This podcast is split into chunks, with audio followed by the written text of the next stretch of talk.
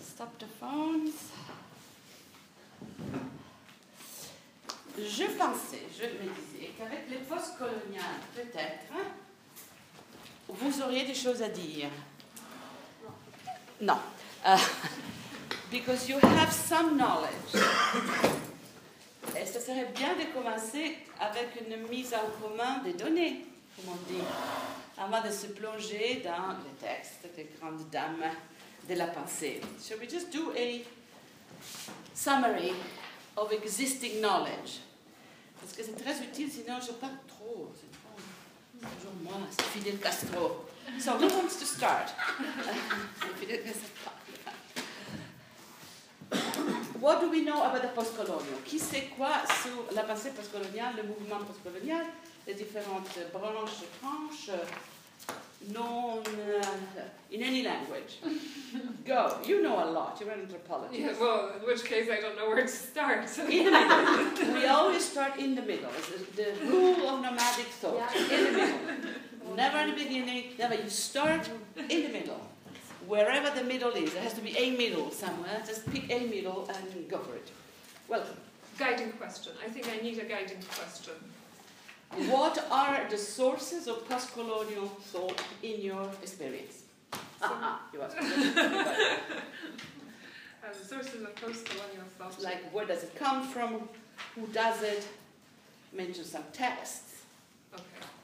So, broadly speaking, it became coincided with post-colonial eras of 50s, 60s, 70s, um, and there are various various geographical locations and various influences uh, over the question of post-colonialism that maybe some of the big names in the, in the subject are Edward Said, who looked mm-hmm. at Orientalism uh, and the ways in which Western academia tried to, uh, was creating a notion of a, of a single Orient without really looking at very important. Edward Said, Orientalism, a classic. Tout le monde le connaît Pas encore Ça va venir Bon, very good. Go on. And there, for example, another big person from the movement is uh, Frantz Fanon. Uh, Frantz Fanon, give us a text. Black skins, white masks. And uh, the uh, Ratchet of the Earth. And the Ratchet of the Earth is the last one. Frantz Fanon, total, absolu. Euh, l'école francophone des euh, pensées, c'est anticolonialisme. C'est l'anticolonialisme avec Fanon. Euh, avec Saïd, années 70, copain de Foucault, on est déjà dans la post-colonialité, mais très critique. Il faudra qu'on regarde après le rapport entre Saïd et Spivak, par exemple. Okay, very good. We are doing great. You're jumping up cricket, I'm coming. You're ready to pass? You were jumping up half a meter, so go, go, go. Um, no, I was going to also say anything in front of them. And um, so there's this, the subaltern group in India. Um, say a little bit about it. Historians. There, I think they were like a group of new historians, and there's Chatterjee and um, Homi Bhabha and Deepesh Chakravarti and me. And of course, I forgot once again the big, thick felt pen. Uh, vous allez trouver tous ces noms-là, Chakrabarti, Homi Bhabha, ils vont sortir dans votre bibliographie de lecture d'aujourd'hui. Uh, if anybody has uh, want to go next door and steal a pen and write them on the board, and if go go go. Bye. Ah, les, francophones, d'autres textes, d'autres auteurs, d'autres personnages euh, qui ont à voir avec la colonisation, décolonisation, anticolonialisme, post-colonial. Tout, tout ce mouvement-là, il faut que vous fassiez une, bonne recherche parce qu'ils sont très proches l'un des autres, mais ils sont distincts. Ce n'est pas vraiment la même chose. L'anticolonialisme, ce n'est pas tout à fait le post-colonialisme. Il y a même des discussions très très forte, très dure entre eux sur euh, les implications politiques euh, de leur, euh, de leur théorie, de leur positionnement. Rien d'autre? Nelson Mandela, Che Guevara, Wonderful, you're a thief, you can write it all up. You've got yourself a job. so the ones that you mentioned, uh, the, the, spelling may be complex, but uh, I think Spivak um, quotes them a lot. So. Mm. Donc, je pense fonctionnons hein, de façon euh, chronologique. Année, année 40-50, Fanon, euh, l'école francophone. Euh, euh, c'est les Antilles, c'est quoi Ils sont de Martinique, ils sont de, de, de ces pays-là, donc les Antilles françaises. Aimé Césaire, c'est vraiment les profs. Et puis il y a Fanon, il y a Édouard Glissant, j'ai beaucoup parlé de ces gens-là. Et il y aura un très jeune Stuart Hall, qui est de, de, anglophone, mais qui s'inspire de la même école, Stuart Hall, un des premiers Jamaïcains à débarquer en Angleterre, qui sera le prof de Paul Gilroy, qui est l'héritier de toute cette histoire. Okay, tell us about them. Homi Baba, where is he now? Harvard. Harvard, running the Center for the Humanities. Lots of money, lots of scholarship. Are we recording? Hi, Homi, we love you. um, great guy. And doesn't doesn't big book the one that made him made his reputation? The location of culture. Locations of culture. It wasn't there something like culture and nation? Wasn't something with nation? But location of culture is so you know. Tell us about it. You see that you know. I, I knew that this is a topic where we have knowledge. Um, hybridity. Concept of hybridity, hybridité. Et voilà, ben c'est un début. D'accord, on va, on va revenir. Uh, Chatterjee, that is a subaltern group. Um, where are we with the subaltern studies group? Maybe you should write that one up as well. We're in India. India, very Marxist country, very strong Marxist movement. Uh, India is really very similar to countries like Italy and France, very strong Marxist communist tradition. The subaltern group is a group of cultural studies with a strong post-colonial angle, Marxist angle. And what would you like to say more? I'm speaking for you, you see, you can't ever shut me down. and Spivak is one of the I think they existed before her. I don't think she founded it. Mm-hmm. Uh, I think it was there, but she, she encounters them and she becomes very much involved with the subaltern studies group. Um, uh, interesting that they call it subaltern and not colonial, post-colonial, and taking a, a different uh, theoretical route. Um, Spivak, uh, crucial, we're going to talk about her. She's on the reading today. I think Spivak today is, is it still this is Columbia. She's moved from upstate New York, Columbia, together with Saskia Sassen and a lot of other people. Uh, great place to study if you have a little bit of money. uh, Said and Fanon, we have seen. Uh, in, in the book that we're bringing out with Paul Gilroy called Contesting Humanities, uh, which is out now as an e-book already. It comes out in paper, I think, couple of weeks we make a real historical background to the question of colonial, post-colonial, decolonial, in relation to the question of humanism. Et je pense que ça, c'est le nœud, la, la, notion clé de notre cours, l'humain, euh, l'humanisme. On va voir comment il surgit même dans les textes d'aujourd'hui. Mais dans le bouquin qui vient de sortir, là, vous aurez, et de la part, de, par exemple, de euh, Gilroy, il écrit un très beau texte sur Fanon et Saïd. Très beau beautiful itinerary why Fanon and Said are so crucial, that no post-colonial anti-racist thinker can just be easily post-human or post-humanist. Much more complicated it is. Donc la question de l'humain, de l'humanisme, du rapport même à l'humanisme occidental est tout à fait centrale à cette histoire. Donc comment s'y organiser? Et je pense chronologique, mais aussi géographique. Donc on est en Inde, dans le subcontinent indien, et on est dans la diaspora indienne asiatique aux USA. Chandra Mohanty, je pense qu'elle est pakistanaise, indienne. Donc, on est dans la diaspora, dans la migration, mais les racines donc sont euh, asiatiques. Euh, et je vous ai déjà dit euh, la dernière fois que cette école de pensée est tout à fait une autre généalogie que l'antiracisme de couleur. Donc, Angela Davis, pour ainsi dire, et Gayatri Spivak, qui sont deux figures tout à fait fondamentales, mais ce sont deux positions. Politics of location, la politique du positionnement est différente. Étrange, mais ça, euh, reflète euh, la, situation euh, de la domination multiple, différentes colonisations, différentes écoles postcoloniales. Il y a, we have to think about this, why there is this racial segregation, post-colonial studies, essentially uh, subcontinental India, anti-racism, essentially African American. Think Bell Hooks, Sojourner Truth, le texte qu'on a dans notre cours, Angela Davis, elle a maintenant de Fanon, Saïd, uh, Spivak, Mohanty, et aujourd'hui, Jasbir Puar, ça continue, c'est une, généalogie en fait indienne. Je trouve ça toujours very intriguing, très très problématique, mais c'est donc une, ça, ça, reflète, c'est une, façon de réfléchir, de refléter les histoires, les, formes du colonialisme précises. Welcome back.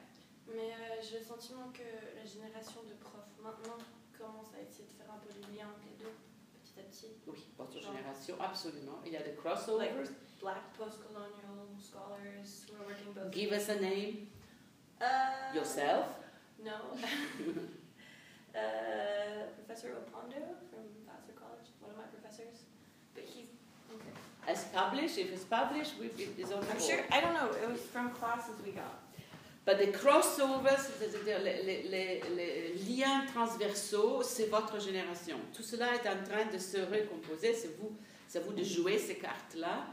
Euh, pas seulement les regroupements géographiques, les différentes formes de colonialisme, euh, esclavage, Amérique, euh, Commonwealth, Empire britannique, mais aussi par rapport au, au, numérique, donc à la médiation digitale et par rapport à la mondialisation économique. Where are you? Open there, okay? So, black post-colonial. Uh, vous connaissez Achille Membe, um, another crossover. Là aussi, on a la phénoménologie noire, beaucoup de Fanon, uh, beaucoup de Stuart Hall, et quand même um, l'antiracisme. Et c'est un grand, un grand laboratoire vivant qu'est l'Afrique du Sud. Uh, um, Achille Membe, MBE, MBE, passe son temps entre Johannesburg et Duke. Et Duke, c'est vraiment la jeune université dynamique qui est en train d'essayer de devenir la nouvelle Harvard.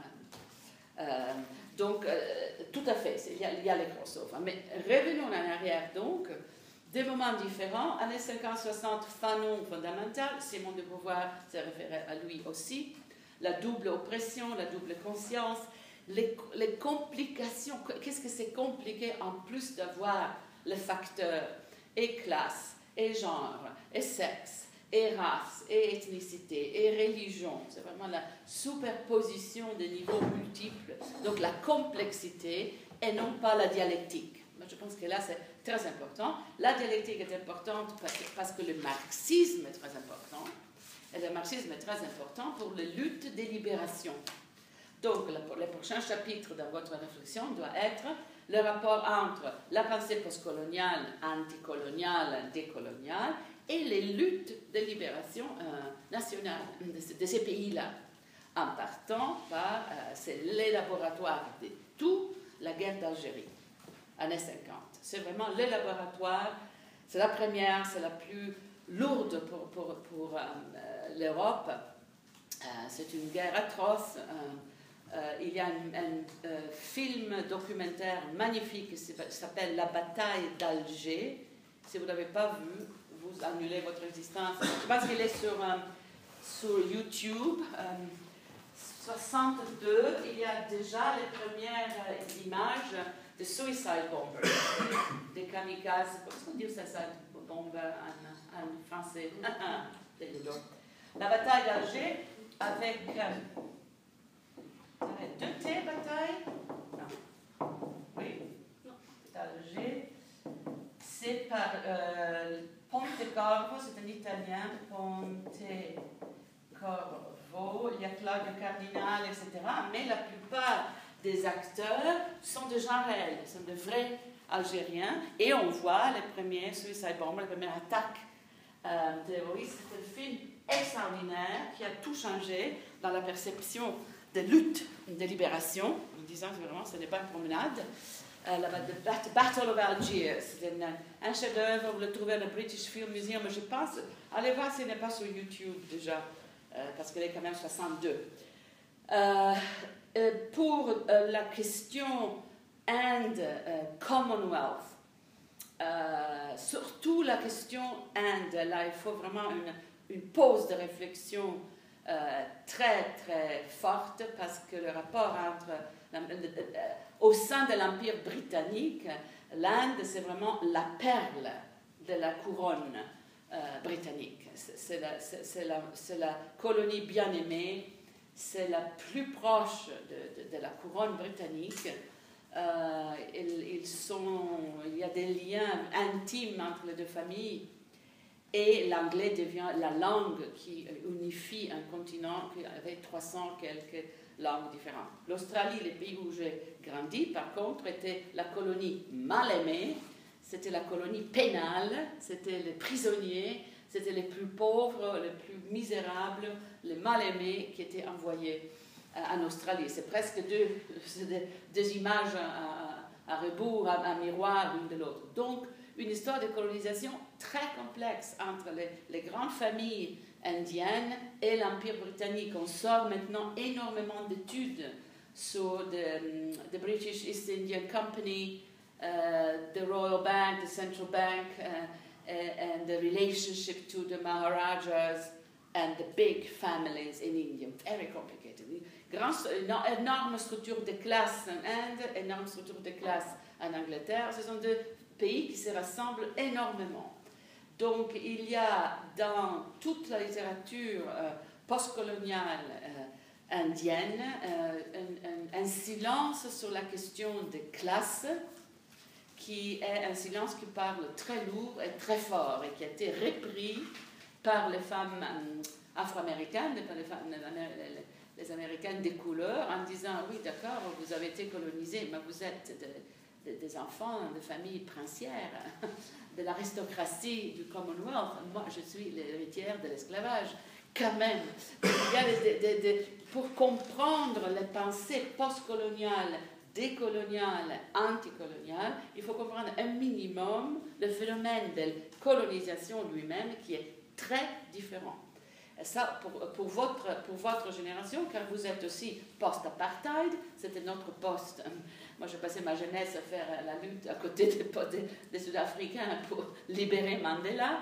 Ben, vous avez tout cela aussi dans votre plat, donc une énorme, fantastique laboratoire qu'est l'Afrique du Sud, euh, d'où sortent toutes sortes de réflexions sur la, la situation postcoloniale. Achille Membe, pour en répéter une, mais il y a, des gens euh, en place, que, surtout à Cape Town, qui font un très grand boulot.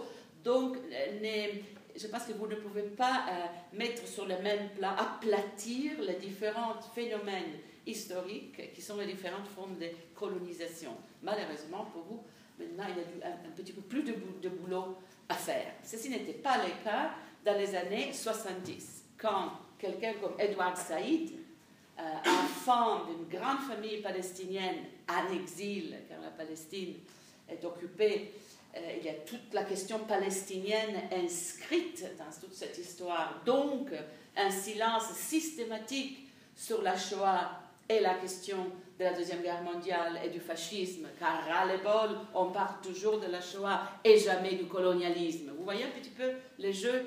Et ce sont les souffrances hum, respectives et réciproques qui se confrontent, qui se déroulent, qui se- qui s'organisent les unes par rapport aux autres. Et c'est vraiment, euh, ça donne un paysage complexe de silence, d'omission, de non-dit, d'exagération, de réalité, de souffrance. Donc pour déchiffrer tout cela, aujourd'hui, 2015, ils font un petit peu de boulot, un petit peu d'histoire, un petit peu de distance, et un petit peu de connaissance, un petit peu de, surtout pour la question palestinienne qui est brûlante, parce qu'au cœur de cela, on a la Syrie, on, met, on a la question du Liban, ah, c'est tout, tout, le Moyen-Orient qui, est en feu, plus que jamais. Et là, le personnage d'Abdul Saïd est central, non seulement orientalisme, mais tout son œuvre sur l'exil, euh, Writing in Exile, Culture and Imperialism, ce sont des textes fabuleux. Euh, et mon préféré, euh, Humanism and Democratic Criticism. Si vous lisez rien d'autre de Saïd, c'est son dernier bouquin, 2004. Euh, humanisme et euh, critique démocratique. Euh, et pour les dix, douze dernières années de sa vie, Saïd, palestinien, chef de file du mouvement palestinien Hamid Arafat, a fondé un orchestre avec son copain israélien Daniel Barenboim. Ça s'appelle the East-West Divan Orchestra. Elle est composée par des Palestiniens, des Israéliens progressive antiraciste. C'est un des grands orchestres du monde. C'est un, un, symbole de paix, euh, de résistance et de démocratie. Il y a une fondation qui s'appelle the East-West Divine Orchestra, also known as the Daniel Barenboim Foundation, mais c'est Barenboim et Saïd, elle a des bureaux à Berlin et des bureaux euh, à New York. Et donc Barenboim Saïd, ça devient l'exemple le modèle d'un couple d'amis israéliens et palestiniens. Je ne sais pas pourquoi on n'aura pas donné le prix Nobel de la paix, je sais pourquoi, parce que l'État d'Israël ne permettrait jamais une chose pareille, mais c'est un, exemple d'une lutte pour la paix, pour la réconciliation, à, mon avis, au même niveau que la commission Truth and Reconciliation, Vérité et Réconciliation en Afrique du Sud. Ce sont des modèles sociaux, discursifs, symboliques, culturels de comment on fabrique la paix, comment on, la construit ensemble en utilisant culture, musique, toujours la diplomatie soft, comme on dit, euh, la diplomatie douce, faite de cultures d'art et d'intérêt esthétique. Donc Saïd très important, Barenboim, regardez tout ça, allez voir, euh, inscrivez-vous à leur euh, newsletter. Euh, ce sont des événements d'une très très grande importance et d'une très grande épaisseur. Saïd, années 70, revenons à l'orientalisme.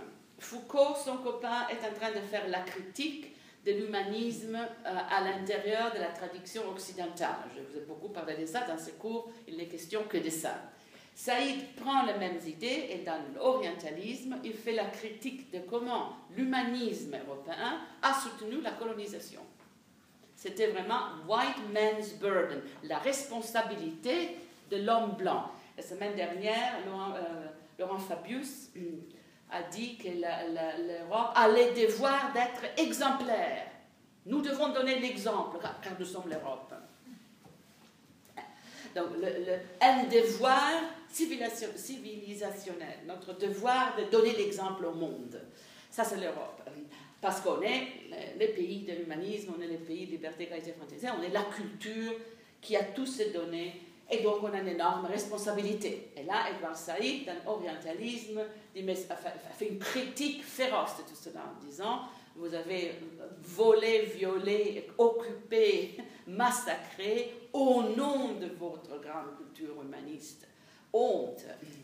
Euh, et donc il fait une grande critique qui lance les études euh, postcoloniales. Et ça, j'en parle dans mon chapitre, dans ce bouquin, celui qui ouvre le livre Contesting Post-Humanity. Je fais une lecture très détaillée parce que c'est très, très important ce qui se passe. D'une part, jusqu'à là, c'est simple. Saïd fonde les études coloniales avec Foucault on va faire une déconstruction critique de l'humanisme, on va regarder les réalités, l'occupation, la colonisation, le vol, le viol, les formes de domination euh, que l'Europe a perfectionnées. Mais après, deux minutes après, Saïd renverse complètement le regard et dit Mais, le célèbre Mais, mais, cependant, la culture de l'humanisme occidental est sublime.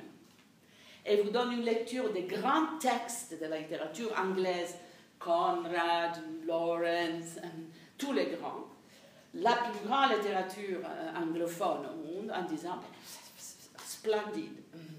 Donc, il se dégage de Foucault, qui au contraire dit la philosophie c'est une cage, c'est une forme de renfermement, c'est une machine à, conquérir et à, mépriser la, créativité conceptuelle. Saïd, au contraire, dit non, mais l'humanisme est fabuleux, c'est la grande culture, il faut la préserver, il faut simplement l'arracher aux racines exclusivement européennes et la rendre plus inclusive, plus cosmopolite, plus mondiale.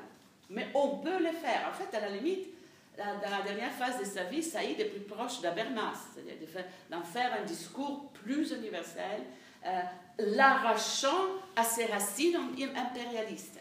Mais son, son, bouquin sur l'humanisme, je, je resterai humaniste jusqu'au bout, mais pas un humaniste sur le modèle impérialiste européen, un humaniste palestinien qui a des copains ben, israéliens, qui voudraient une solution à la question palestinienne, que ce soit les deux pays ou un pays euh, avec deux types de citoyens, mais une solution qui nous permette de vivre ensemble.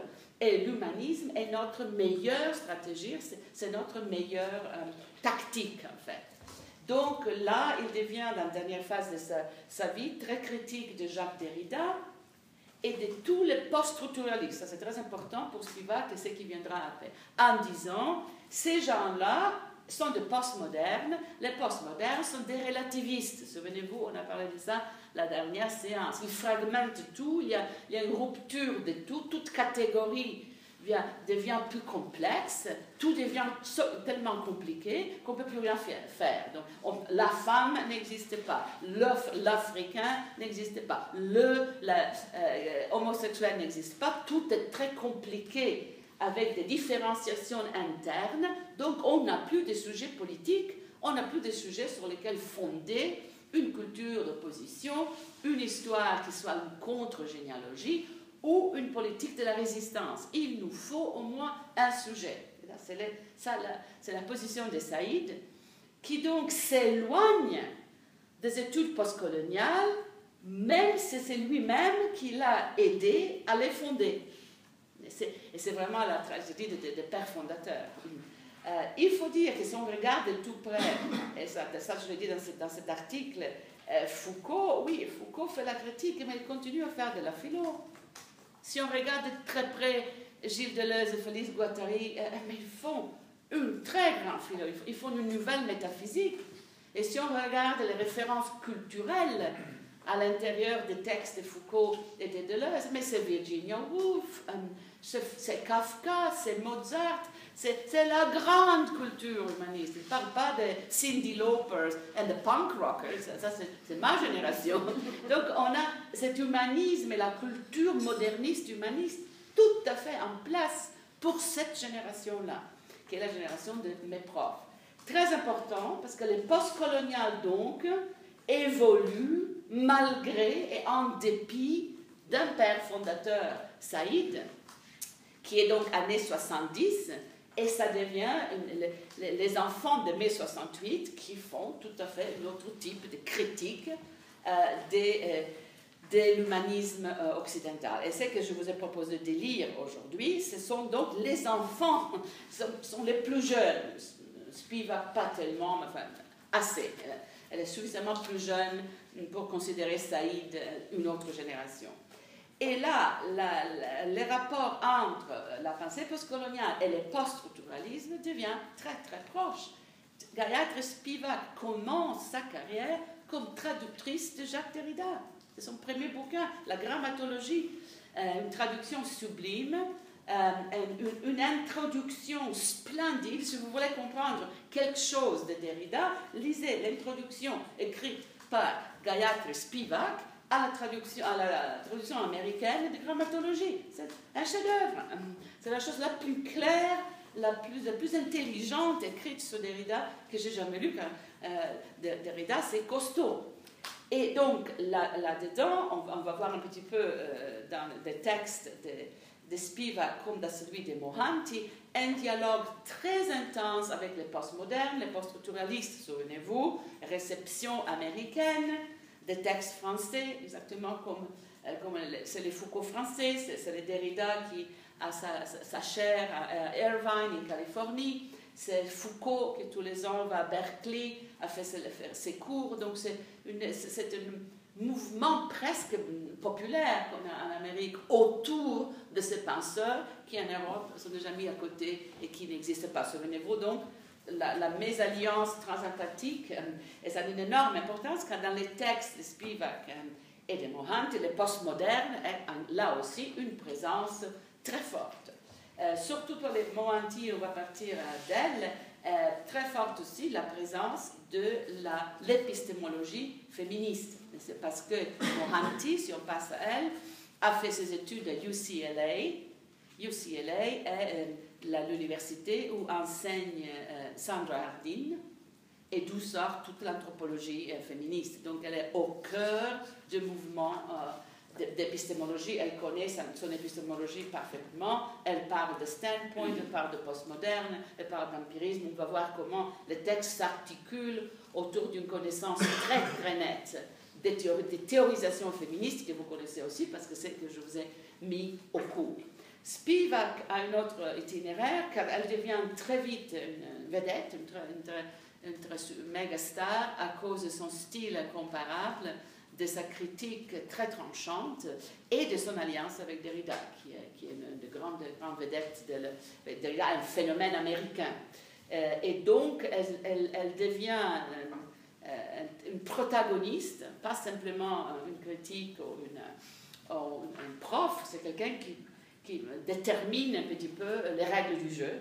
Euh, et elle a euh, tout à fait du côté de la déconstruction, mais aussi de plus en plus avec une double vie, surtout ces 20 dernières années, elle s'approche des épistémologies indigènes, indigenous epistemologies, comme elle s'appelle, c'est-à-dire les connaissances des, des, indigènes, des gens de lieu, avant la colonisation, elle a fait tout un programme d'alphabétisation de jeunes filles dans les zones rurales de l'Inde. Elle a plusieurs écoles dans lesquelles elle enseigne en formant les enseignantes pour les jeunes filles des zones rurales. Et c'est pour cela qu'il y a quelques années, elle a reçu le prix Kyoto, Kyoto Prize, qui est un prix pour l'émancipation des gens, surtout des pays euh, en voie de développement. Donc une figure Spivak extraordinaire, une, géant, une géante absolument splendide. Donc la faites un petit peu de Google, regardez, euh, maintenant elle a presque, je pense, 77 ans, euh, parce qu'on va vers les 80. Et vous, si vous allez dans les websites de mon centre à, à Utrecht, il y a eu en, en 2013 les colloques de à partir duquel on a sorti ce bouquin euh, Conflicting Humanities. Et là, vous verrez la vidéo de Gayatri qui parle, Paul Gilroy, um, Butler, euh, tout le monde. Tous les copains sont là. Et tout est dans notre archive. Donc, regardez Gayatri quand elle prend. Elle prend le micro et la salle s'élève. Elle n'a même pas ouvert la bouche. C'est l'aula magna d'Utrecht qui est une, une chose splendide tout le monde se lève parce qu'écoutez, la, grandeur, c'est quand même, il faut le faire. C'est une très très grande figure, avec tous les problèmes qu'on peut imaginer, mais vraiment un géant, une géante. Donc régalez-vous, l'archive est en place, vous pouvez regarder ces figures et après, quand vous lirez les livres, vous pouvez lire les textes et le voir parce que c'est le même colloque. Et c'est un colloque en mémoire d'Edouard Saïd. Euh, on avait invité Daniel Barenboim, mais elle a annulé le soir avant il n'est pas mon préféré en ce moment. Donc pour, ça, pour, vous rendre un petit compte, parce que l'impact visuel est très important avec quelqu'un comme, euh, comme Spivak. Mais on est de toute façon dans cette mouvance post-structuraliste, dans la déconstruction, dans, un dialogue compliqué avec l'humanisme. Je pense que le, post-colonial se développe des années 80 jusqu'à la rupture néomatérialiste d'il y a 10 ans à peu près, se développe à l'intérieur de ces paramètres. Donc, linguistique, déconstructive, euh, très littéraire, euh, très anglophone, et, de plus en plus impliquée avec les discussions euh, universitaires américaines. Back home, en Europe, très peu. Et ça, c'est notre faute, c'est notre une faute morale aussi bien qu'intellectuelle. un énorme retard de programmes européens, y compris programmes de genre, euh, retard sur la question race, euh, postcolonialité. Là, il faut vraiment l'avouer et ça demeure. Euh, et c'est quelque chose qu'il faut absolument réparer. Et votre génération a le devoir de réparer tout cela euh, et d'attaquer la question de la blanchitude. On ne peut pas faire les études de genre euh, sans diversité d'ethnicité, de religions, de races, de toutes sortes. Nous ne sommes plus dans un monde monochrome, si, jamais nous l'avons été. Donc là, ça c'est l'histoire, et puisque le postcolonial qui sort de cette racine franco-américaine, indienne, poursuit cette voie-là, l'antiracisme, donc la pensée des couleurs, la pensée noire, n'est pas du tout dans le post-structuralisme. Donc Bell Hooks et les autres ont ce rapport très compliqué au postmoderne. Il y a un texte de Bell Hooks, Postmodern Blackness, c'est le seul. Mais les, gros de la pensée antiraciste restent avec Angela Davis dans le, schéma hegelo-marxiste, relation de classe, relation dialectique, euh, avec parfois des, des, confrontations assez dures euh, contre cette, cette, tournure langagière, cet, cet, intérêt pour la représentation qui est tellement important pour la pensée postcoloniale, pour euh, les déconstructions, pour Derrida, comme d'ailleurs pour Foucault. C'est l'action de la représentation et du langage qui fait rupture. Et à partir de, je sais pas, on peut discuter ensemble, je crois années 90, en Amérique latine, il y a une euh, résurrection de la pensée qui s'appelle décoloniale. La figure clé est Walter Mignolo, Mignolo, comme on les appelle, qui enseigne aussi, devinez-vous où À Duke, Duke University. Donc, l'autre était Achille Membe. Les deux donc partagent, mais Achille à Johannesburg et Duke, et Mignolo, je crois qu'il est à Buenos Aires, je suis pas sûre, et Duke. Dicolonio, décolonial, critique féroce du postcolonial. Pourquoi? Car le postcolonial est trop sur la question de culture, langue et représentation. Le décolonial veut parler d'économie, structure politique, exploitation. Sciences sociales, sciences humaines, oui, mais aussi post-structuralisme, post-post-structuralisme. Là aussi, c'est féroce, c'est dur. Et c'est lance de briques les uns les autres, euh, mais très intéressant. Euh, et Amérique latine, où il y a évidemment un ressurgement aussi des, épistémologies indigènes, c'est-à-dire euh, forme de connaissance des gens nés dans les lieux, donc indigenous epistemology, très important pour la question de l'eau, pour la question des forêts, pour l'Amazonie, qui est le propriétaire de la terre, à qui appartient tout cela, donc très forte composante aussi écologique dans les décoloniaux, tout à fait absente dans euh, le postcolonial. Donc là, vous avez un autre chapitre à ajouter et vous trouverez tout cela dédoublé euh, online euh, sur Internet. Je répète, dans mon article, dans ce bouquin sur Saïd, je vous mets même une liste de sites où le décolonio fait la critique du postcolonio, comment il se croise avec le digital et avec l'environnement, les croisements transversaux qui sont typiques de ces moments-là. Donc là, vous avez une espèce de cartographie rapide. Euh, c'est vrai que je dis décolonio, postcolonio, anticolonio. Faites vraiment attention. Euh, euh, nommez bien, choisissez bien vos étiquettes, vos généalogies et vos terminologies. Vas-y. Di Colonio Mignolo. Ah. E... Anticolonio, Fanon, Battle of Algiers, um, I would say Mandela, uh, apartheid, South Africa, that's the anti-colonial. I mean, Mandela was never post-colonial. Um, Arafat was never post-colonial. Um, Said was never post-colonial. Paul Gilroy was never post-colonial. Euh, je ne vois que du néocolonialisme, dit-il. Comment est-ce que je pourrais être postcolonial? Um, so the anti-colonial um, uh, is very strong. Um, then post-colonial and now decolonial, which is a, a, way again of distancing from the different stories. M many overlaps, but a lot of differences. Yeah? Mm -hmm. Anti-racism, essentially black, not post-structuralist.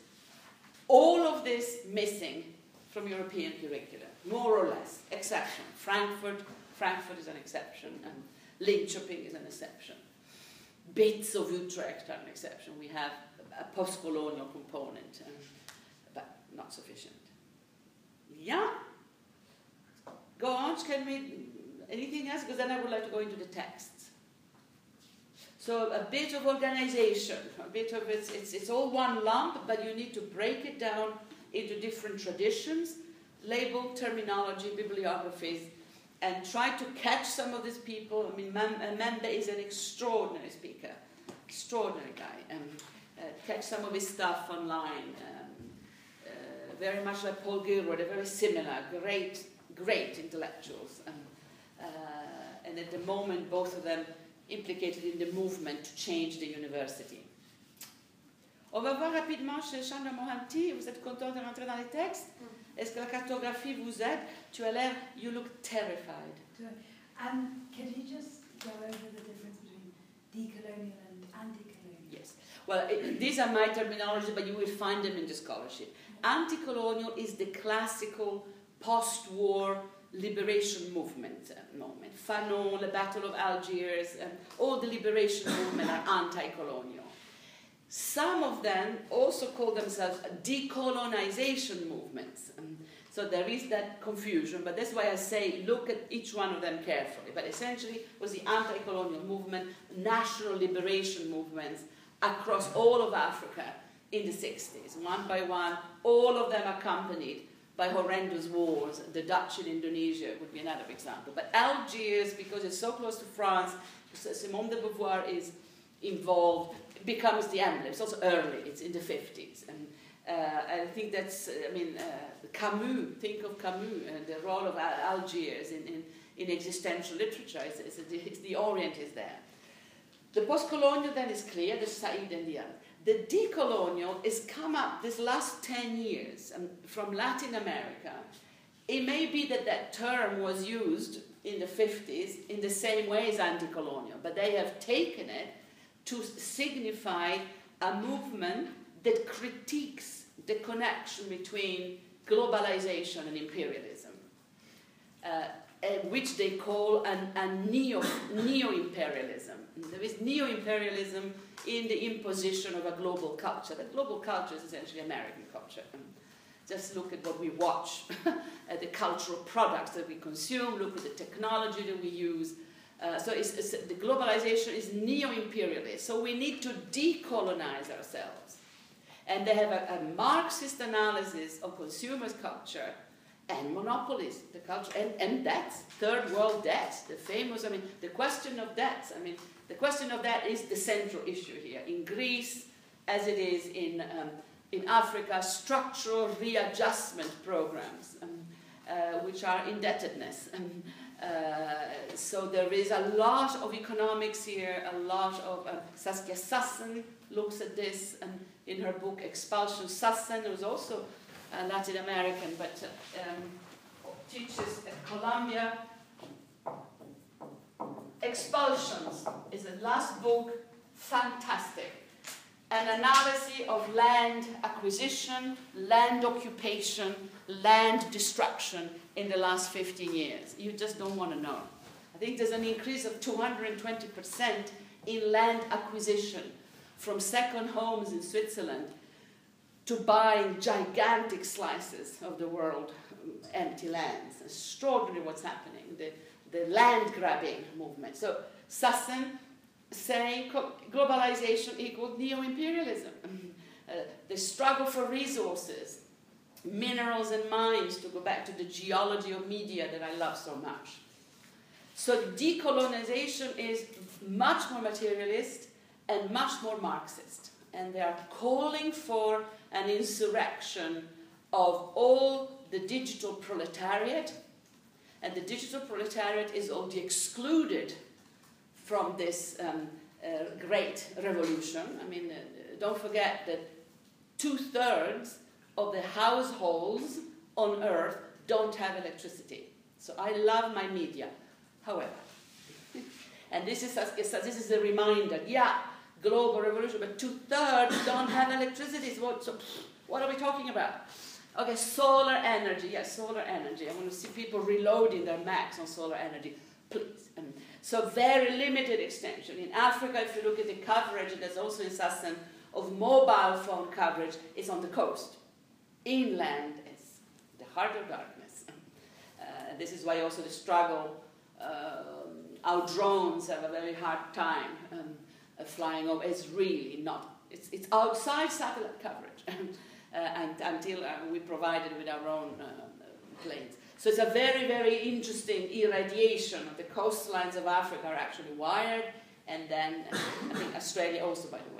So, so we're looking at, at decolonizations as well. No, this is a form of a recolonization of the globe. And I can't do the post-colonial with this. I need something else. Extremely interesting, at times irritating because Marxism irritates me at this point in life. And sorry, because it's resurrecting a utopia that, you know, I, I have so many friends in uh, Eastern um, Europe, and I've put an Eastern European text for you today, uh, Joanna Regulska, which is recommended. Please read it because she's looking at post-communist countries and say, is a post-communist country a post-colonial country? After all, the, the, the USSR was a massive empire.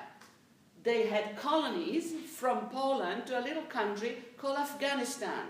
It is when the Red Army withdrew from Afghanistan that a number of problems began, including the heavy armament of the local population, both the pro-Soviets and the anti-Soviets, um, that we had ourselves armed to fight the Cold War. You cannot comprehend Afghanistan if you don't know Cold War politics. And massive empire. So it's a post-Soviet subject, a post-colonial subject. Joanna Regulska, Ragul, uh, Rutgers University, uh, New Jersey, USA.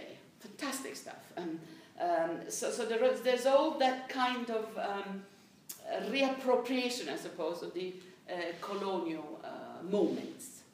a lot of work done, not enough done on the Soviet Empire. Um, uh, there's a lot to be done. I think you can read so much of contemporary politics, including Hungary, uh, including the special position of Poland, uh, including the racism of countries like Slovakia, if you know a little bit of the history of their colonization by the Soviet Union. And that empire is completely not studied because Putin and the ruling class of Russia does not believe in knowledge and does not believe in truth. So, so we, can't, we can't study it.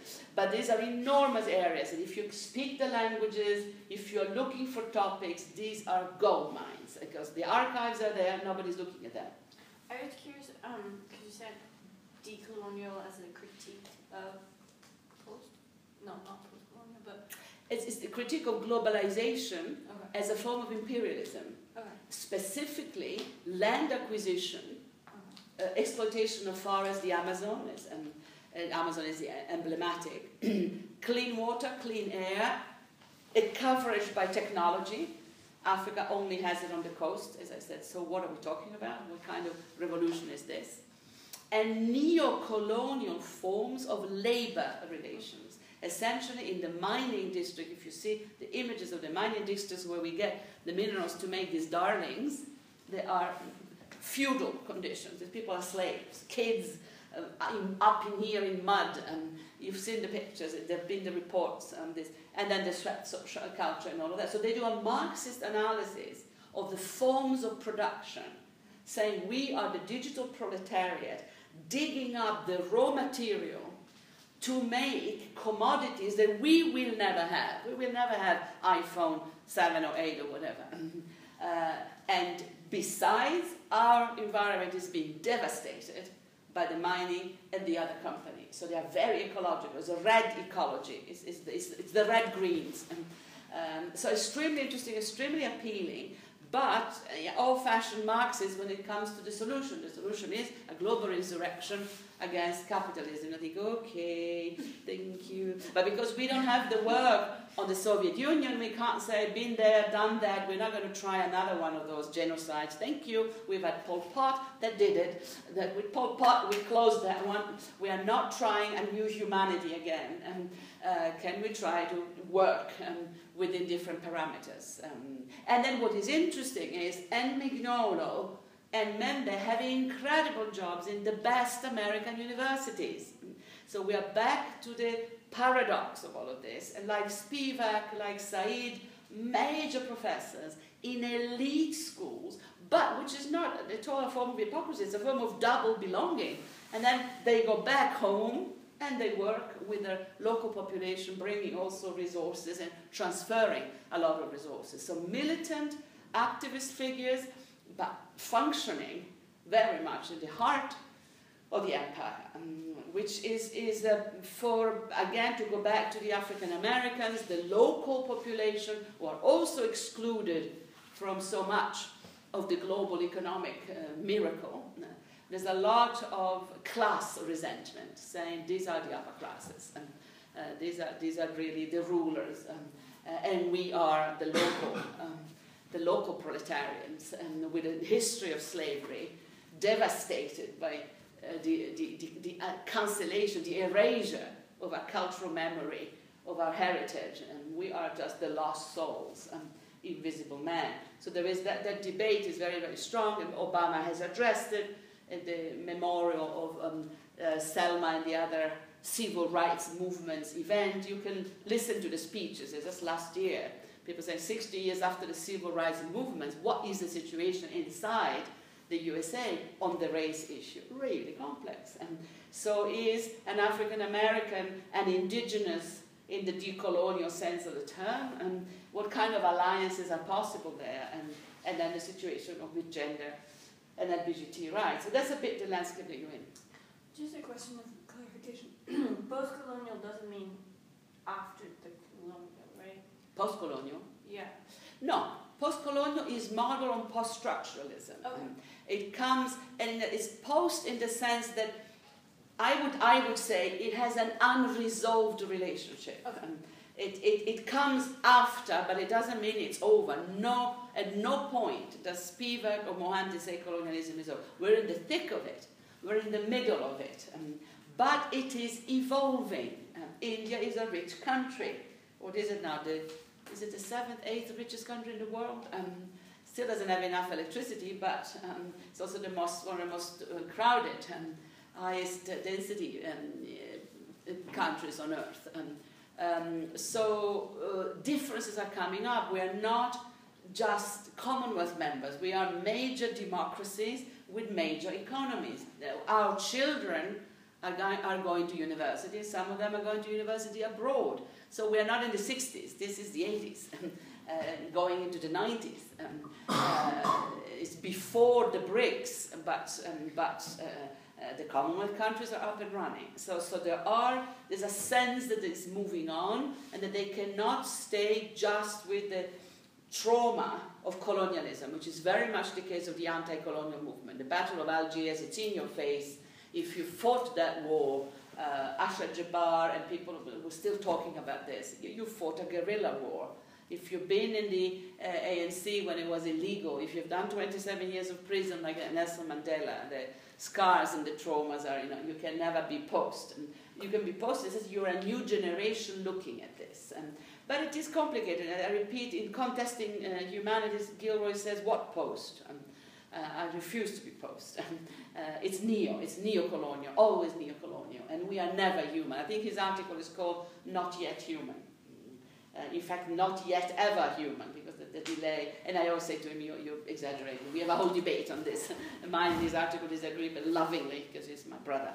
Um, so that's, a, what I would invite you to do is to look very carefully and be very sharp in analyzing the differences, because they are really coming up now, and they are mapped on the global economies and on the rising emerging economies. Brazil is a massive economy and Brazil is a very left-wing culture. And one of the most interesting little booklets that Guattari wrote is his conversation with Lula when Lula was the head of the Brazilian trade unions and a much wanted political prisoner uh, before he became the president of Brazil. It's, it's really analogous to Nelson Mandela.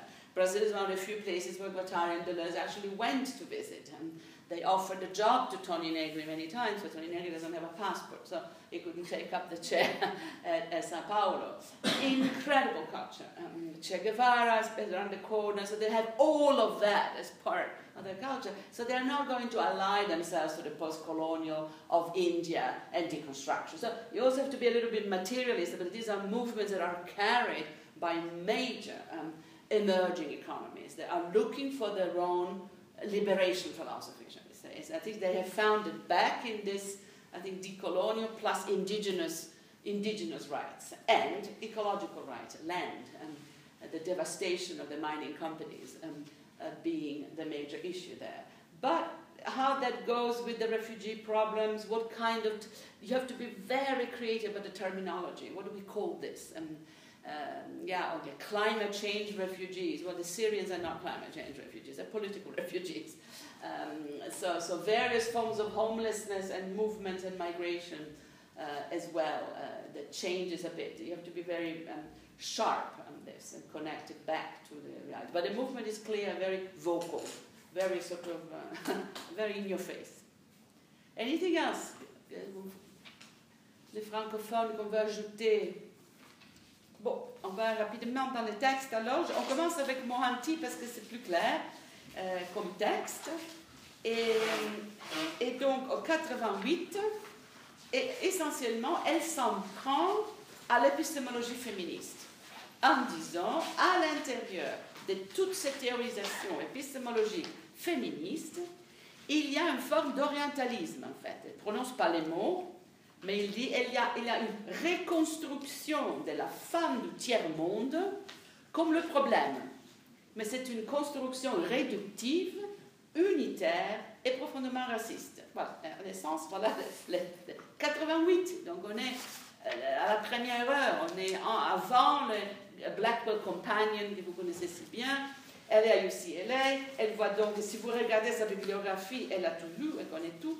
Euh, donc les, différentes formes de, de, de, canonisation de la pensée de Larotis, elle a beaucoup étudié avec de Larotis euh, euh, aussi. Euh, et donc elle, elle, dit, est-ce qu'on peut faire confiance à la catégorie du gender, à soi, toute seule? Elle dit, on ne peut pas parler tout simplement de féminin et masculin, d'homme et femme, sans prendre en considération la variable raciale, racialisée. On ne peut pas faire une pensée unique, c'est une métaphysique blanche euh, qu'on est en train de répéter. Je un peu, je ne suis pas toujours d'accord, mais comme vous savez, les opinions, euh, opinions are cheap, arguments are sacred. uh, so opinions are cheap, arguments are sacred if you do research. Donc, euh, c'est un texte très important, très célèbre, il a été imprimé mille fois, car il ouvre la discussion dans cette grande théorisation. Euh, euh, est-ce que l'on n'est pas en train de recréer une altérité négative de la femme du tiers-monde, la femme des couleurs, la femme coloniale? What I wish to analyze specifically is the production of the third world woman as a singular monolithic subject in some recent Western feminist texts, tout au début. Donc une, forme de recolonisation interne à la théorie féministe, une forme d'orientalisme qui a, vous verrez comment elle développe l'argument, c'est très très malin. Euh, et donc elle, elle prend comme cas empirique les catalogues d'un célèbre éditeur qui s'appelle Z Books, qui est toujours actif à Londres. C'est un éditeur spécialisé dans les pays du tiers-monde et pays en voie de développement. Elle prend neuf bouquins qui ont comme sujet les femmes dans le monde et analyse un petit peu la représentation de la femme là-dedans. Ça, c'est l'opération. Remarquez un certain nombre de choses. D'abord, elle vous donne immédiatement sa réponse. C'est au bout de la première page. My concern about such writings derives from my own implication and investment in contemporary debates in feminist theory and the urgent political necessity of forming strategic coalitions across class, race, and national boundaries. And clearly, Western feminist discourse and political practice is neither singular nor homogeneous. And then I continue.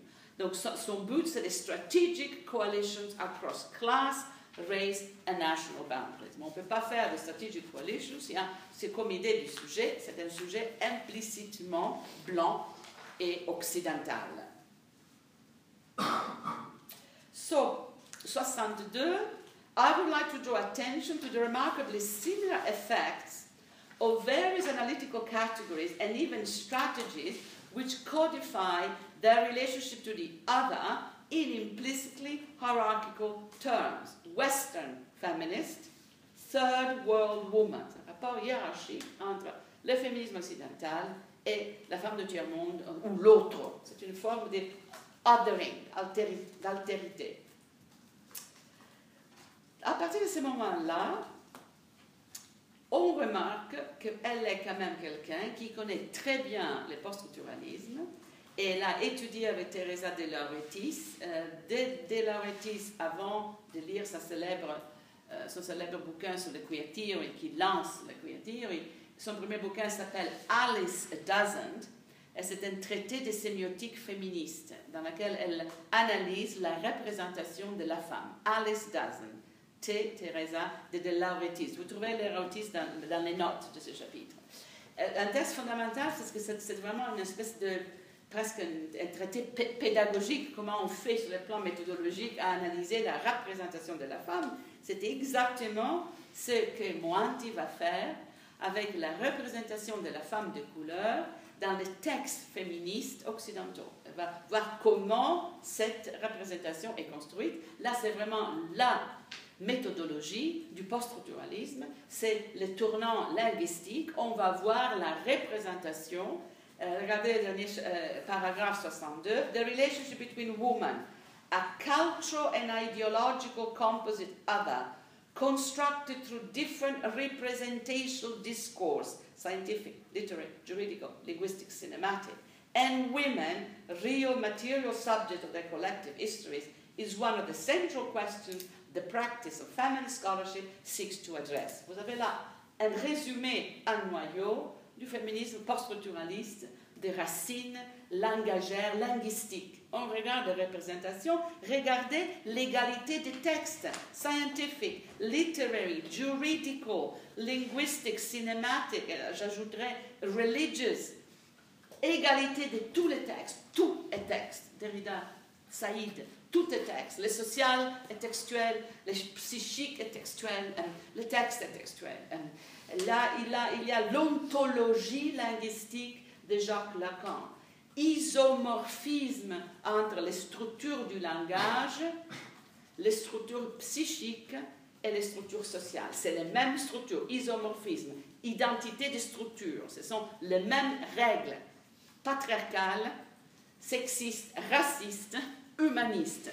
Elle gère les sociales, elle gère notre vie psychique, elle gère nos structures culturelles, la même ontologie linguistique. Dieu le Père, régime phallique, hmm, le deuxième sexe, il et elle, un dualisme hiérarchisé. Et j'ajouterai effacement de la race, ça n'existe même pas dans le système. L'effacement est à la racine de tout cela. Donc, ça, c'est le post-structuralisme. Euh, c'est la force du post-structuralisme, c'est fantastique.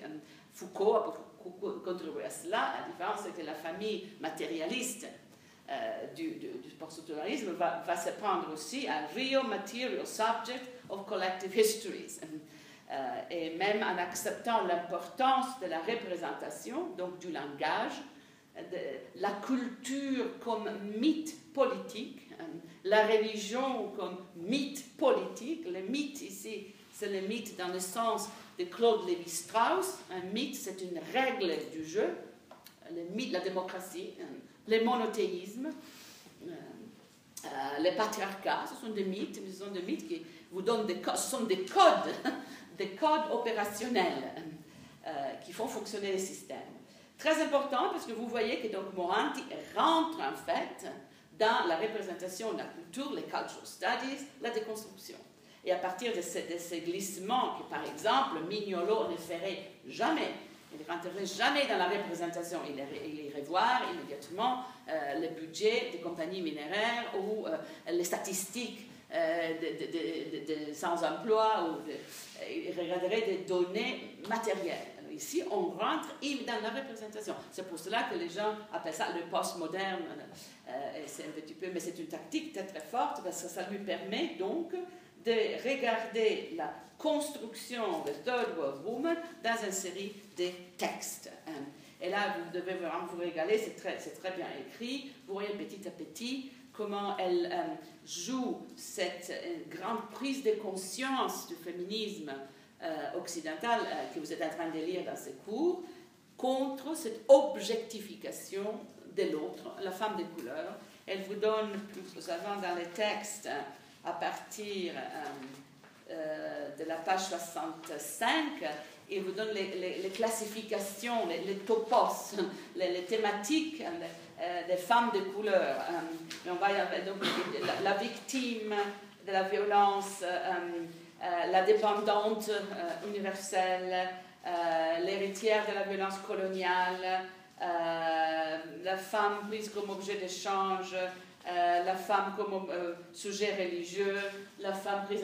Donc elle vous donne une série de, comme ça, de, une litanie de, de, formes de reproduction dominantes d'un être infériorisé qui serait l'autre femme la non-occidentale, qui n'est pas libérée, qui ne peut pas être féministe car elle est dépendante, car elle est épousée, car elle est sujet à des mutilations sexuelles, car elle est toujours un sujet victimisé. Ça, c'est un petit peu l'argumentation de, de. Il faut les lire parce que c'est très bien écrit. Je ne suis pas tout à fait d'accord. Je trouve que neuf, un, un, exemple, un, échantillon de neuf bouquins pour arriver à des conclusions si énormes, c'est un petit peu poussé par les cheveux.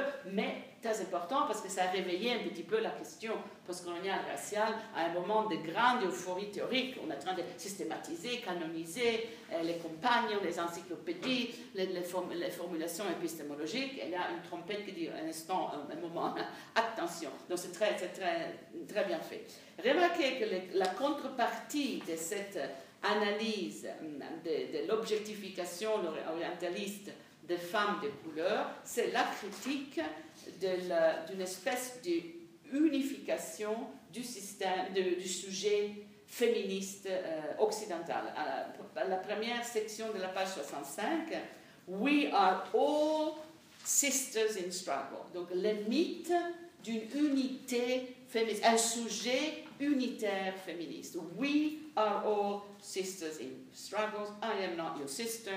C'est évidemment la prochaine phrase. Donc là-dessous, il y a euh, euh, une critique de ce qu'on pourrait appeler l'universalisme d'une certaine pensée féministe, euh, qui quand même, il faudra remonter à, à, Beauvoir pour le trouver en effet.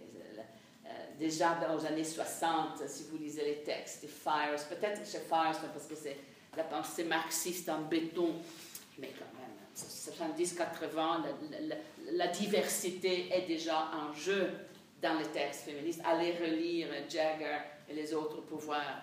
Mais cependant, elle, euh, Mohanty signale un problème, une, construction trop unitaire du sujet féministe, néo-universaliste, et donc l'importance de les déconstruire, postmoderne, de, de, de regarder aux différences, aux fractures internes à la catégorie we women, we women, nous les femmes, toutes égales, toutes pareilles? Je ne pense pas. Donc, différence interne aux catégories post postmodernes, post-culturalistes, déconstruction. Euh, c'est ce qui est évidemment danger des relativismes, mais la réponse c'est non. Politique du positionnement. Quelle femme ou en relation à qui par rapport à quoi? Situated knowledge, de savoir situer, c'est ça la réponse. La réponse n'est pas le relativisme, pas la fragmentation comme but en soi-même. La réponse, elle est savoir situer, moi, à partir de mon positionnement comme. Et le, positionnement n'est jamais une forme de il est toujours relationnel. C'est comme ça que j'ai commencé mon itinéraire avec le sujet nomade, toujours en mouvement, mais toujours en relation. Donc, d'une part, en tant que lesbienne, je peux être euh, opprimé, marginal. D'autre part, en tant que professeur, j'ai un énorme pouvoir euh, institutionnel et je ne me manque pas de l'utiliser à fond. En tant que femme, je suis euh, tout à fait marginale. En tant que blanche, je suis un sujet raciste. il, faut que, suffit que j'existe pour profiter du racisme. Je ne fais rien en particulier. C'est mon être ici euh, qui profite déjà de tout un système de captation des recherches du capital qui fait partie de l'impérialisme blanc. Donc, multiplicité des données, un sujet n'est jamais unitaire, il est complexe, il est contradictoire. Les contradictions sont l'effet de l'histoire, sont l'effet de notre longue histoire comme culture et civilisation. Rushdie, Simon Rushdie l'a dit très clairement. We cannot simplify that which history has made complex. Et nos positionnements dans l'année de grâce 2015 sont complexes, l'histoire est complexe. Donc, rendre justice à cette complexité, positionnement multiple, donc on parle en tant que, dans des positions différentes, et les positions sont relationnelles. Moi, quand j'enseigne, je fais, ce jeu tout le temps. En tant que professeur, je vous dis, faites ça en tant que passeur critique, je vous dis, faites le contraire. À vous de juger, parce que les deux sont vrais dans des moments et dans des positions différentes. Vous voulez faire une carrière, vous faites ça. Vous voulez rester saine et libre dans votre tête, vous faites ça. Évidemment, vous êtes bien malin, faites le deux. C'est pas compliqué, les gin tonic aident. Mais c'est la colle invisible qui nous aide à, à entretenir nos contradictions multiples. Donc là, c'est comme ça que moi je défendrais le post-structuralisme. Ce n'est pas le relativisme à la dérive, ça, ça on ne peut rien faire avec ça. Mais la multiplicité située et du boulot pour euh, rendre compte de multiples choses. Et je dois dire que les gens comme Mohanty et Spivak sont des, modèles, car ils sont à la fois des grands penseurs, des grands philosophes, des grands professeurs et des militantes activistes qui parlent des mouvements de libération de leur peuple. Et, et, ce n'est pas ou, ou, ou, c'est et, et. Et ce sont des positionnements différents. Il faut jouer. C'est la chorégraphie des fragmentations internes, la, euh, la, chorégraphie des différences internes au sujet. Les nomadismes, ça me paraît une évidence. Je ne vois, pas les, problèmes, en fait. Sauf si quelqu'un est profondément amoureux du sujet cartésien et préfère l'œuf dur, je pense, dont je suis, comme ça complètement, qui, qui ne représente rien euh, au troisième millénaire, qu'est-ce que ça pourrait dire un, sujet ainsi euh, composé C'est les Humpty Dumpty d'Alice au pays de merveille, l'œuf dur, et quand il tombe, il ne se casse même pas parce qu'il est dur impossible. Donc la question de quelle image du sujet avons-nous dans nos têtes, c'est fondamental. Donc je vous laisse lire tout cela, cette classification de différentes topologies des femmes de couleur, pour attirer votre attention quand même à la partie méthodologique 74, euh, où euh, vous voyez les, ce que j'appelle une mise en scène des contradictions d'une féministe post-colonialiste. D'une part, oui, l'oppression des femmes est universelle, mais d'autre part, non, elle est historiquement très située et très spécifique. Donc il faut de bonnes connaissances historiques avant d'ouvrir sa bouche. Ne faites pas de la théorie sur les dos des gens colonisés car ils ont des histoires complexes. Respectez euh, ces histoires, faites un petit peu de travail, ne théorisez pas comme ça mais aussi que les, catégories, c'est au bout de 75, les catégories comme reproduction, sexual division of labor, family, marriage, ont des histoires et des sens différents dans des différentes cultures. Il y a une grande nécessité d'une approche anthropologique, c'est sa discipline, euh, de comprendre comment, par exemple, le système de production joue dans une partie de la population de, notre euh, continent. Donc, euh, donc euh, respecter la spécificité aussi des cultures. Donc, un jeu d'équilibre entre les grandes catégories et les, la nécessité, c'est au bout de 77, cross-cultural work to uncover a universality in women's subordinate position in society. Oui, universalité de l'oppression des femmes, mais nécessité d'un travail cross-culturel, transculturel, pour comprendre les manifestations concrètes précises de cette condition universelle. Donc là, un jeu, et je pense que c'est un petit peu la version postcoloniale de la double conscience de Fanon qu'on fait, on joue sur les deux tableaux. Fondamental pour moi, la deuxième partie, Subjects of Power, car là, vraiment, euh, les euh, post-structuralismes entrent en jeu complètement, et euh, notamment à la page 80-81, où on sort finalement ces cartes sur la question de l'humain et de l'humanisme. 81. To conclude then, let me suggest some disconcerting similarities between the typically authorizing signatures of such Western feminist writings on women in the Third World and the authorizing signature of the project of humanism. Guess who? In general.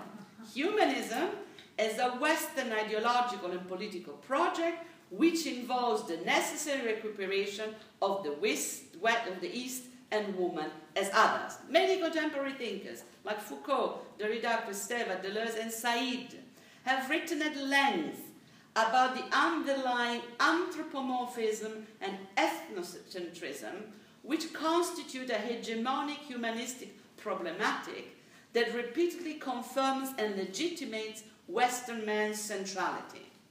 Feminist theorists like Lucy Irigaray-Zarkov and Sixu and others have also written about the recuperation of absence of woman women within Western humanism. The focus of the work of all these thinkers can be said simply as an uncovering of the political interests that underlie the binary logic of humanistic discourse and ideology, whereby, as a value, c'est sur la deuxième partie. In other words, un petit peu plus bas, it is only so far as women, women, and the East are defined as others or as peripheral that Western man humanism can represent him itself as a center. It is not the center that determines the periphery, but the periphery that in its boundedness determines the centers. Just as feminists, Kristeva Sixuze and others, deconstruct the latent anthropomorphism in Western discourse, I have suggested a parallel strategy in this article in uncovering a latent ethnocentrism, in particular feminist writings of women in the third world. Je pense que là vous avez le noyau de la question. critique de l'humanisme chez les penseurs euh, blancs Anthropomorphisme, ça c'est intéressant, on est déjà dans l'anthropomorphisme. C'est une des premières fois que l'anthropomorphisme sort. Hein. C'est la centralité d'anthropos, hein. Donc, euh, donc de, de, l'espèce. Ce n'est pas l'humanisme, c'est l'anthropocentrisme. Euh, extraordinaire. Et l'ethnocentrisme, dont aussi est coupable le féminisme. Mais ce qui est intéressant ici, c'est la querelle contre l'humanisme. Et elle faim, après tout, prend sa place avec la génération euh, de Derrida et de Foucault. En effet, contre Saïd, elle cite Saïd, mais Saïd ne serait pas d'accord, elle est critique de l'héritage de l'histoire de, l'humanisme. Euh, l'humanisme, c'est une logique binaire, hiérarchique, qui demande, qui exige la construction d'un autre, la femme, l'animal, les coloniales, euh, le noir, l'autre, euh, qui est hiérarchisée, qui est infériorisée. C'est une machine binaire de conquête et de domination. Saïd ne serait pas très heureux de ça du tout. Fanon non plus. Donc c'est là que vous devez commencer votre jeu de distribution des données, dire bon, je fait ça avec ça, mais ça, c'est la signature de la génération post-structuraliste, anti-humaniste critique de l'humanisme. On ne peut pas faire ça. Et le féminisme euh, blanc euh, doit s'interroger euh, parce qu'on est en train de répéter cette, cette habitude-là tout en faisant la critique de l'humanisme masculin, pour ainsi dire. Intéressant, complexe, discutable, mais ça a déclenché toute une histoire. Je pense que c'est un des grands textes fondateurs parce que là, on a, on a disons, une méthodologie et on a euh, un but bien précis et la discussion interne au mouvement féministe devient très vivante, très justement, euh, euh, très juste, très bien vue. En effet, c'est comme ça. Elle est absente ici, donc, Bell Hooks et les femmes afro-américaines de couleur. très rapidement, Spivak. Donc, on est en train d'enregistrer, donc il faut que je fasse gaffe. Mais Spivak est difficile à lire, car ces textes sont comme une espèce de libretto d'opéra, fait des fragments qui résonnent l'un avec l'autre, mais qui n'ont pas toujours une cohérence linéaire. Si vous voulez, bien dit, hein? J'ai beaucoup réfléchi à comment le dire. Donc, une façon de lire Spivak, c'est de choisir un fragment et de rester à l'intérieur d'une série de ces fragments. Si on lit tout, tout, parfois on dit même comment la, la, cohérence d'ensemble n'est pas euh, très claire. Donc, euh, je vous ai mis French Feminism Revisited, car c'est en effet un texte de. Euh, euh, non, ce n'est pas de, 33, c'est de 93, je pense. Hein.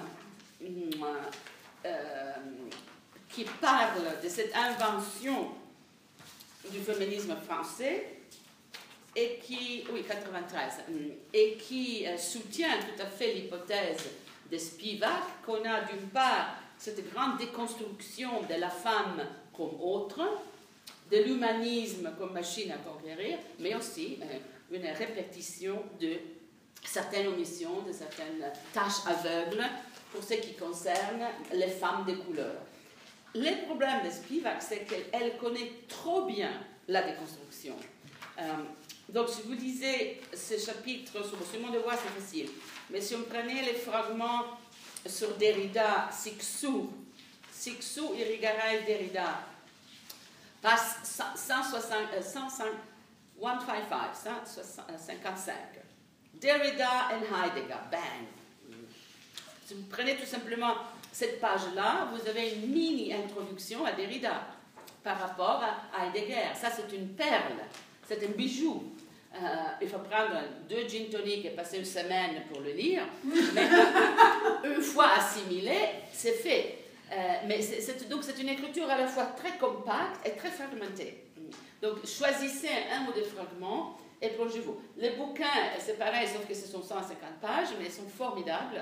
Critique de la raison postcoloniale, c'est comme la critique de la raison pure. Mais bon, euh, je voulais que vous le lisiez pour euh, apprendre un petit peu la, structure de cette pensée et voir un petit peu les niveaux d'intimité avec la pensée euh, française, la pensée post-structuraliste. Elle est complètement dedans. ici, c'est la traductrice de Derrida qui parle. Quelqu'un qui peut lire les, rires de la méduse que vous avez aussi dans les cours hein, avec la table des, contraires d'Hélène Sixou et fait toute une, stratégie de lecture entre l'essentialisme orientalisant des femmes françaises et la littérature, parce que c'est une littéraire, c'est, euh, euh, Spivak, euh, des femmes algériennes qu'elle lit donc les littératures de femmes, la voix des autres et la représentation de la voix des autres dans les yeux des femmes de couleur. Donc elle met en scène toute une série de, lectures, sa méthodologie est la déconstruction pure, mais c'est costaud. C'est pour ça que je veux vous commencer par euh, euh, Mohanty, parce que là, c'est linéaire. Ici, ce n'est pas du tout linéaire. Et souvent, dans les textes de Sixou, à la fin, il n'y a pas de conclusion, car c'est une déconstructiviste. Donc, la conclusion, c'est dans la mise en jeu d'une série de critiques.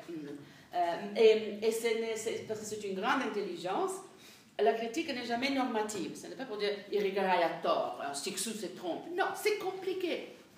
Donc, prenez un ou deux de ces chapitres et essayez de, de euh, le lire. Allez voir son, euh, son intervention à Utrecht dans notre site et vous verrez que même quand elle parle, elle a trois moments tout à fait différents dans ce, qui n'ont rien à voir, c'est complètement...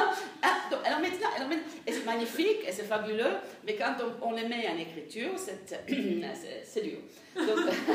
Euh, non, mais je l'adore, c'est un des grands génies aussi oraux, des gens qui doivent parler.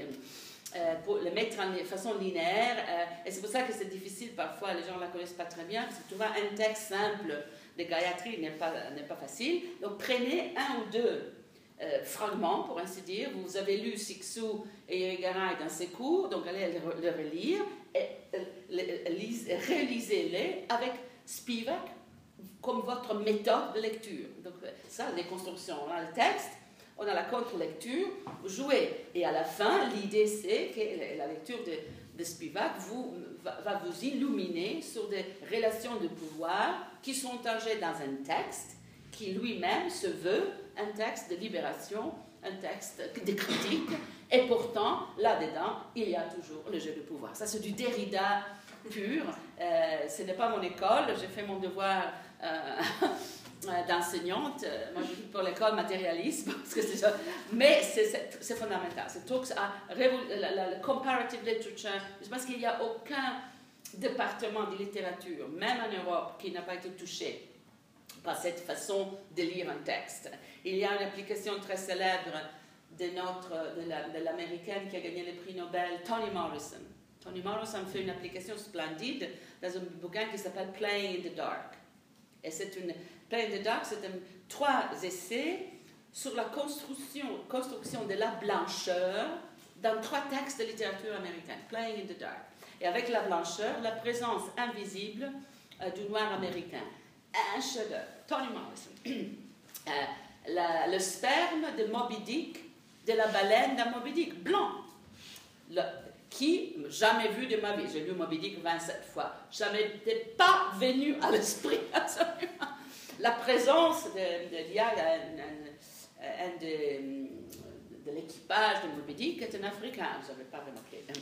Euh, à partir de cela, commence toute une série de thèses, par exemple, sur Shakespeare et Caliban dans La Tempête. Caliban comme sujet postcolonial de mise en scène splendide de, de la tempête comme essai postcolonial. Donc la déconstruction dégage de, de, des inspirations, des intuitions tout à fait révolutionnaires. Donc il ne faut pas euh, s'irriter immédiatement. Essayez un petit peu. Euh, il faut être doué pour le texte, avoir la passion aussi pour le langage de la littérature, mais ça peut changer euh, le monde parce que ça vous donne un autre regard sur comment le pouvoir est tellement immergé, comme on dit, impliqué dans nos pratiques qu'on ne le voit euh, même plus. Et les tâches de la critique, c'est de nous rendre compte de ça, nous rendre conscients de ça.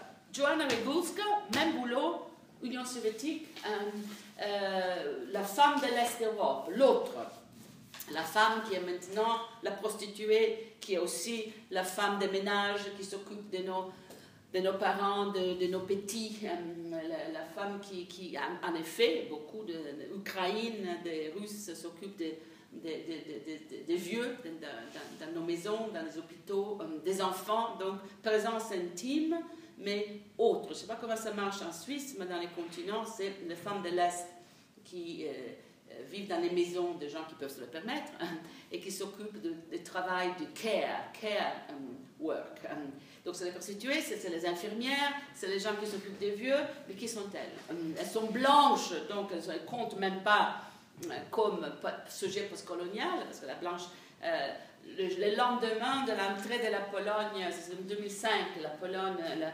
République tchèque sont entrées dans l'Union soviétique, quelque chose comme un million de jeunes polonais sont partis pour l'Angleterre, et ils ont remplacé d'un jour à l'autre les Pakistanais et les Indiens dans les bars, dans les cafés, dans les, euh, dans des services publics. Même une grève des ouvriers indiens, pakistanais en disant ben, d'un jour à l'autre, vous nous avez remplacés par des jeunes de l'Europe de l'Est car ils sont blancs. Il y avait un truc de 2005, allez lire, c'est dans, la presse. Donc, qu'est-ce que c'est que cette population qui est autre mais pas vraiment, qui n'ont pas été dénatifiés car ils ont été d'un empire à l'autre, ils sont passés de, de Hitler à Staline et donc, ils ont des réflexes d'un racisme, d'un antisémitisme absolument euh, viscéral. Euh, donc, ils n'ont pas été nettoyés de tout cela. Donc, c'est un, modèle archaïque d'une Europe que nous ne voulons pas, d'où Laurent Fabius à l'Hongrie. Écoutez-moi, faites quelque chose. Euh, nous devons donner l'exemple. Vous ne pouvez pas vous permettre une conduite pareille. La vieille Europe, la nouvelle Europe. Que sommes-nous et quelle est la position de cette femme-là dans la, discussion féministe actuelle, Reguska signale une énorme omission, un silence absolu, une incapacité aussi parce que maintenant elles sont européennes, elles sont citoyennes de cette Union européenne, donc qu'est-ce qu'elles sont? Dans ton pays, il y en a qui rentrent dans tous les moyens.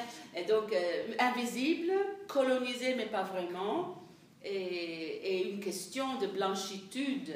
Euh, je préfère une femme euh, blanche qui s'occupe de mes vieux ou de mes enfants euh, qu'une femme de couleur qui joue, à mon avis, un rôle. Donc, euh, un rôle tout pionnier, 88, mais c'est, il y a eu un- une ou deux thèses, mais personne n'a continué cette réflexion. euh, aussi parce que presque immédiatement après, il y a la guerre euh, à de en Yougoslavie, la guerre des Balkans, et donc la violence contre les femmes bosniaques et le viol qui va confirmer la vision de la femme de l'Est d'Europe comme victime. Euh, et là-dessus, on pourrait relire euh, Chandra Mohanty et l'appliquer à la femme de l'Est d'Europe. Je pense que vous aurez une, équivalence des structures d'analyse. Donc, un travail à faire, à mon avis.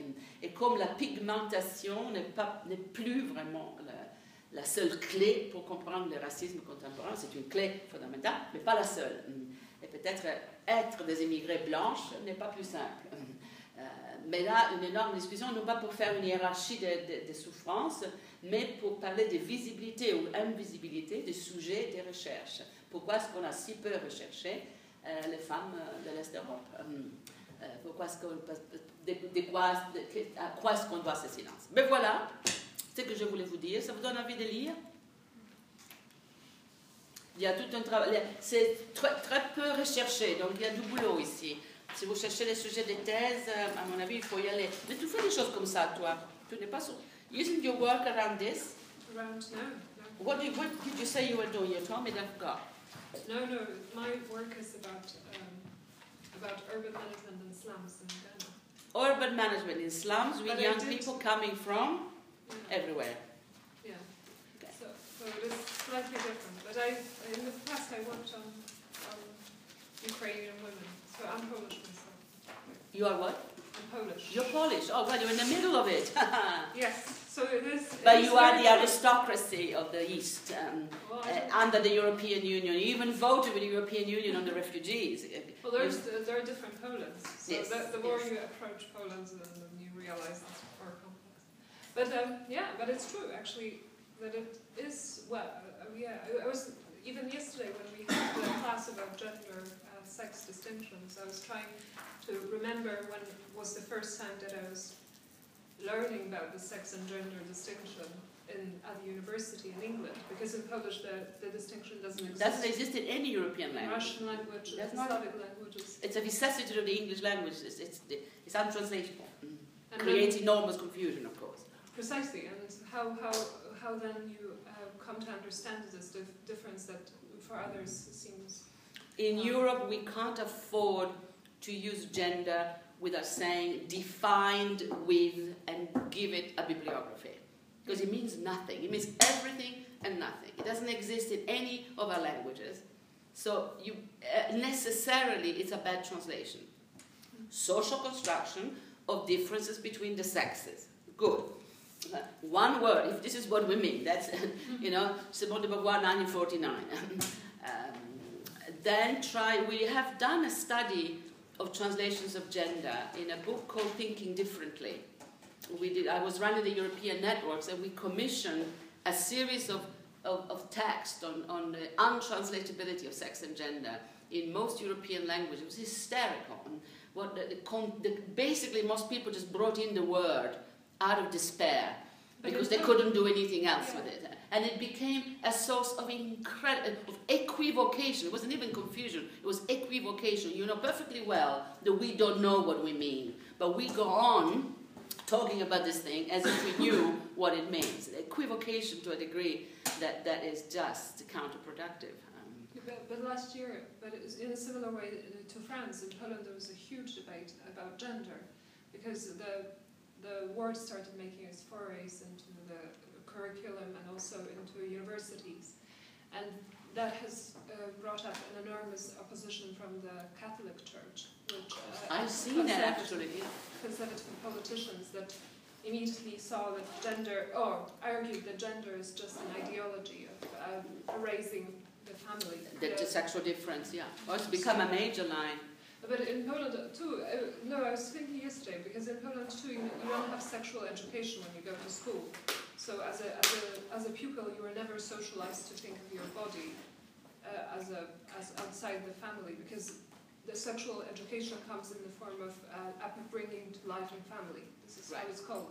So the first time that as a 12-year-old you learn about your genitalia to some extent is in the context of family, of creating a family. And so this whole context of sex gender, where sex and gender is something that is somehow taken out of Mhm. this nexus of family Right. and uh, Well, it- comes from a critique of the family, but I know what you mean because in Italy, France, the church has absolutely opened fire on something that the church calls gender ideology.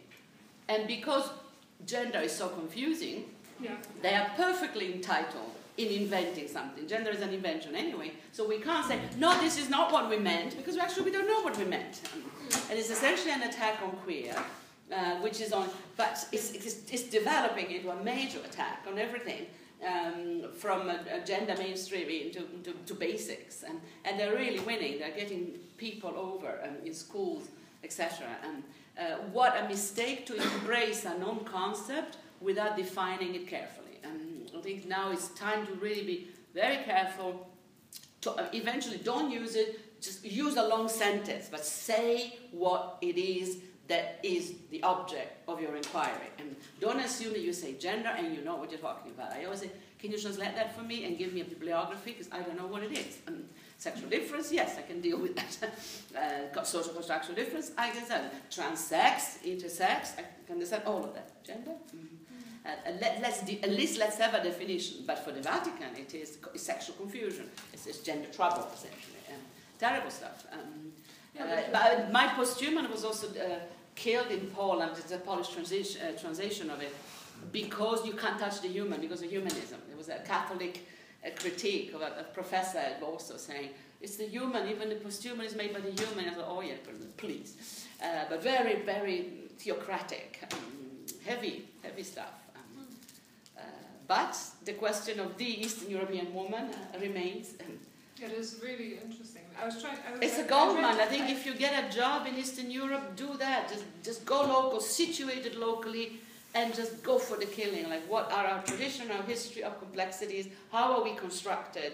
And how can we fight back on the model of post-colonial? You again. Actually, recently, uh, Michael Shapiro and some Argentina maybe uh, published um, was it uh, Eastern Europe and the post-communist woman, like ideals about female Wonderful.